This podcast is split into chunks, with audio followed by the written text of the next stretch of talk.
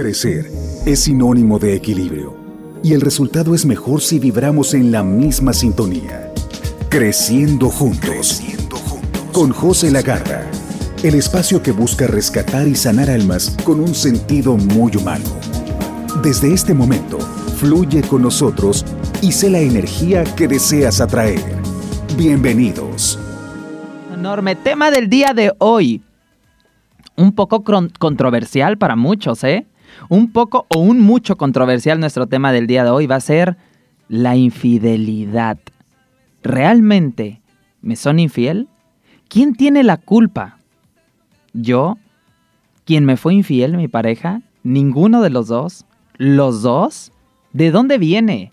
¿Estoy repitiendo un patrón o de plano esta es la cruz que Dios me dio porque siempre pareciera que tropiezo con la misma piedra? Pues vamos a hablar del tema. Fíjense que el tema del día de hoy pues es bien interesante porque el 99,9% de los casos de consulta va sobre el tema. Yo creo que todos hemos sido eh, víctimas y victimarios de la situación en algún momento de nuestra vida porque recuerda que la infidelidad no se necesita muchas veces otro para que haya infidelidad, ¿eh? O sea, la infidelidad puede venir de ti mismo hacia ti mismo. Yo me soy infiel cuando no tengo una congruencia entre lo que pienso, lo que digo y lo que hago. Entonces, en ese momento en el que yo actúo de la forma que pienso y que estoy sintiendo, ahí hay una congruencia y ahí me estoy siendo fiel a mí mismo, a mis principios. ¿Por qué somos infieles? ¿Ok? Esa es la pregunta del día de hoy. ¿Por qué somos infieles? ¿Cuál es el verdadero fondo de la infidelidad? Porque lamentablemente muchas de las veces creemos y nos escudamos en temas como, es que hoy con las redes sociales hay más oferta y demanda, es que hoy a uno se le va más la mirada, es que tenemos más, estamos más expuestos, estamos más a la orden del día, porque antes no había eso y tú te casabas con una persona y era tu marido, era tu esposa para toda la vida. La verdad es que ciertamente eh, podemos tener las cosas más rápido, sin embargo, infidelidad siempre ha habido. ¿Ok? Infidelidad siempre ha habido y simplemente ahora tenemos las cosas más rápido, más al alcance de nuestras manos.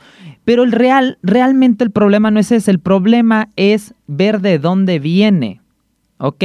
No se deje este programa al alcance de, adultos niños o, o personas emocionalmente inmaduras porque si no, no van a querer escuchar la realidad de las cosas y al no querer escuchar la realidad de las cosas, no vamos a tener un crecimiento emocional y espiritual. Recuerda que se trata de creciendo juntos y para crecer juntos tenemos que tener ese valor y esa voluntad de querer cambiar. Así es que el tema va a estar fuerte porque todo regresa a mí mismo, pero mantén esa buena voluntad. Entonces entender. ¿Cuál es el verdadero fondo de la infidelidad? Ahí te va. El verdadero fondo de una infidelidad es una herida de abandono y una baja autoestima. No hay más. No le busques por otro lado.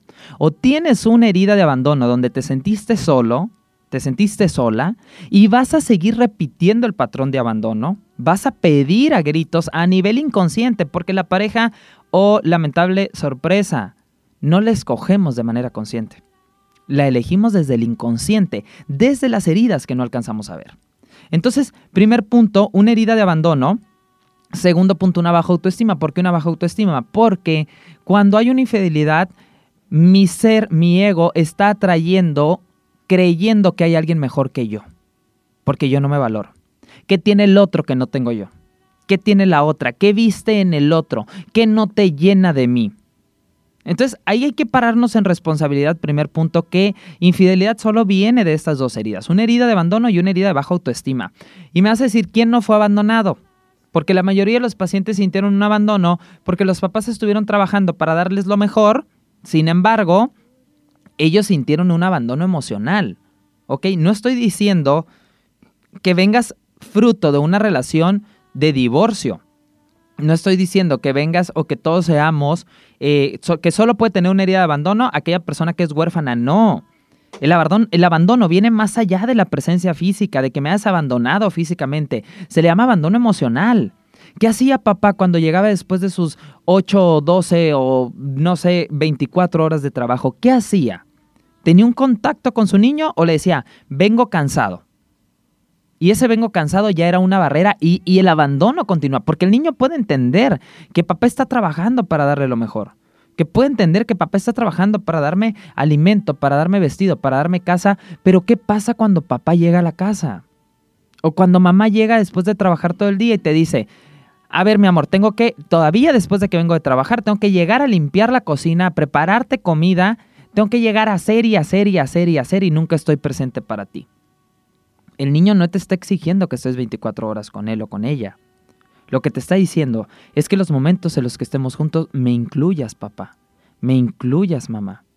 Que si tu pasatiempo, papá, cuando no estás trabajando es pulir tu coche, que me invites y que me ayudes y me des una franelita para que yo te ayude a pulir el coche. Que si mamá cuando llegas a la casa tienes que justamente llegar a preparar comida, que me digas, hijo, ayúdame a desinfectar la, lechuga, ayúdame a desinfectar o a, a, pues si ya tiene edad para tomar un cuchillo, pues ayúdame a pelar las papas.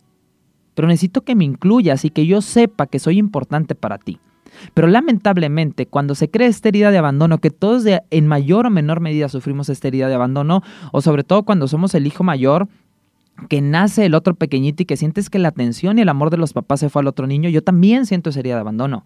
Hay que ser muy maduros emocionalmente como padres para no crear esas heridas de abandono en los hijos, porque aunque hayas estado presente toda la vida, el niño lo que está buscando es una conexión visual. El niño necesita saber que es visto por ti. Y si no, ¿sabes por qué hace su berrinche? ¿Por qué tenemos niños hiperactivos? Porque quiere llamar tu atención. Quiero llamar la atención, papá, mamá, para que veas que estoy aquí. Porque parece que no estoy. Económicamente no me falta nada, pero emocionalmente me falta mucho. Y esta herida de abandono, el gran problema es que confundimos el tema de la infidelidad y lo encasillamos solo en la eh, dicotomía de ser bueno o malo. Y el problema va más allá. Yo conozco personas muy buenas que han sido infieles. Y conozco a personas que pareciera que son muy malas y que se han mantenido en su relación fieles. Esto no tiene que ver con que tu expareja sea bueno, sea mala, sea buena o sea bueno. No tiene que ver con este tema. Tiene que ver por qué lo elegí así. Y yo no voy a tomar conciencia de por qué lo elegí así si no reconozco y sano primero mi herida. No es que el otro no te dé tu lugar en la relación. No es que el otro no te preste atención. No es que el otro haya ido a buscar fuera de casa lo que aquí tenía. No. No te dio, no es que no te haya dado tu lugar, es que no te diste tu lugar. Y no me doy mi lugar porque no reconozco, fíjate nada más, no me doy mi lugar porque no reconozco que estoy en el lugar donde me corresponde estar. No reconozco que traigo un letrero en la frente que dice necesito aprender de la herida de abandono. ¿Con qué te vas a topar si traes ese letrero en la frente? ¿Qué se te va a acercar? Pues personas que te digan yo te enseño de tu herida de abandono, querido, querida. Traigo un letrero en la frente que dice tengo baja autoestima. ¿Con qué te vas a topar? Con personas que te reafirmen tu baja autoestima. Pero primero tengo que reconocer yo mis heridas antes de decir, me fueron infiel. Y luego voy y le pregunto a la amiga que lamentablemente, ojalá fuera una amiga que te diga, ¿y ya trabajaste con tus heridas de abandono, amiga? Es que me fui infiel este... Déjalo. Ten dignidad. Es que yo no sé por qué me hacen lo mismo. Ay, a mí igual. Ya mira, hay que comprarnos una casa tú y yo con nuestro seguro y vivimos juntas amigas solteras toda la vida. Tenemos un crío nomás y ahí lo cuidamos. Pero dime si te topas con personas que te dicen, amiga, te fueron infiel, ¿ya revisaste dentro de ti? Porque a veces creemos que por amor ayudamos más a la otra persona diciéndole que el otro está mal y que ella está bien. No, no le ayudas. Te ayudo realmente cuando te ayudo a ver tu herida y te ayudo a reconocer que tú eres el principio y el fin de lo que te sucede y que lo atrajiste a ti por una situación. Quítale el peso al otro y toma tú tu 50% de la relación. Son 50-50. Y en ese 50-50 yo soy 100% responsable de mi 50. Y cuando soy 100% responsable de mi 50 en cualquier relación, cuando soy 100% responsable de mis 50, trabajo con mis heridas. La pareja con la que te topas no es buena ni mala, es perfecta. Porque esa pareja te va a permitir aprender y evolucionar. Hay un libro buenísimo que me encanta, se llama Tenemos la pareja para la que nos alcanzó. Traes un billete de 20 pesos si quieres una pareja de un millón. Querido, querida, no. Tienes la pareja para la que te alcanza con tus 20 pesos. Y esa pareja que te alcanza con los 20 pesos es la pareja ideal para ti, perfecta para ti. Porque a través de esa relación vas a aprender, vas a evolucionar, te va a mostrar tus heridas. Mi pareja siempre me está mostrando todo lo que no tengo resuelto con mamá y con papá. Siempre me está mostrando la herida de abandono que no tengo resuelta con ellos, siempre me está mostrando la baja autoestima que siento de mi infancia. Eso me viene a mostrar, me alcanzó para eso porque eso es lo que me toca ver. Tu relación representa cómo se encuentra tu primer vínculo amoroso con tu cuidador primario. Llámese la abuela, llámese el abuelo, llámese mamá o llámese papá. Fíjate nada más, ponle atención a esto porque es piedra angular del tema antes de irnos a la pausa. Mi relación representa mi primer vínculo amoroso con mi cuidador primario. Mi primer, la primera vez que yo vi amor con alguien, que sobre todo va a ser con mamá, ¿ok? ¿Qué pasa cuando el niño siente la ausencia de su mamá? ¿Qué pasa cuando el niño tiene la ausencia de ese ser que lo amamanta, de ese ser que le cambia los pañales, de ese ser que lo cuida? El niño manifiesta tensión y angustia. ¿Y qué manifiestas cuando tu pareja no está? Cuando no te contesta el celular. Cuando te amenaza con irse. ¿Qué manifiestas? Lo mismo que el niño. Tensión y angustia. ¿Y qué pasa cuando mamá está cerca del niño dándole pecho? Bueno, hay alivio. El niño se siente protegido. ¿Y qué sientes cuando tu pareja está cerca? Siento alivio, me siento protegido. ¿Y qué pasa? ¿Qué significa para el niño su mamá? Su mundo. El mundo del niño gira alrededor de la mamá. De que tú me cambies, de que tú me alimentes, de que tú me lleves a dormir, de que tú me cubras del frío, de que tú me bañes. Mi mundo depende de mamá. Y si yo no he aprendido a cortar ese cordón con mamá, si yo no he aprendido a sanar esa relación con mamá, yo voy a llevar esa relación idéntica a mi adultez. Y necesito que tú me cambies, y necesito que tú me alimentes, y necesito que tú me lleves a tal, y que tú me subas a tal, y que tú me duermas, que tú estés al lado, si no, no me puedo dormir. Por mi herida de abandono que no he sanado con mamá. Extrapolarizo y llevo esta situación a mamá, a mi pareja. La situación de cómo está mi relación con mi cuidador primario. Cuando llegaste a esta tierra justamente necesitabas del otro para, para poder sobrevivir. Hoy te puedes mantener tú solo. Te puedes llevar de la mano tú mismo. No necesitas en el 100% del otro, pero como dicen justamente si quieres llegar a un lugar rápido, ve solo, pero si quieres llegar lejos, ve acompañado. Ok, necesito del otro para llegar lejos, pero ya no para poder sobrevivir como en esta infancia. ¿Se puede perdonar? Acá 50-50 dicen que sí, otros que no. Las dos partes tienen que sanar para poder continuar juntos. No solo puedo sanar yo y perdonarte yo si tú vas a seguir cojeando del mismo pie. ¿Ok? Tenemos que estar dispuestos a ir al siguiente nivel juntos. Y cuando hablo de ir al siguiente nivel es porque cuando nos conocimos, querido maestro, querida maestra, tú eras mi alumno de tercero de primaria porque yo necesitaba aprender la lección de tercero de primaria. Yo, maestro, hoy quiero ir a cuarto. ¿Tú quieres darme cuarto de primaria? Y quieres aprender junto conmigo, porque todos somos maestros y aprendices. Yo enseño lo que quiero aprender. ¿Quieres aprender junto conmigo de cuarto de primaria? Si los dos estamos dispuestos a ir al siguiente nivel, por supuesto que sí. Y siguiente punto. Si tú ya no quieres estar en esa relación, ya aprendiste que tú eres el causal y que fue atraído por ti la pareja perfecta para que aprendieras, Probablemente te quedas por un miedo a estar solo, a estar sola, y lo decían ahorita en los comentarios y ya venía dentro del tema. Revisa, revisa si estás ahí por un miedo a estar solo, porque te estás haciendo más daño, no estás aprendiendo. He de reconocer para poder sanar esa, esa relación que mi pareja, más que ser mi enemigo, es mi héroe.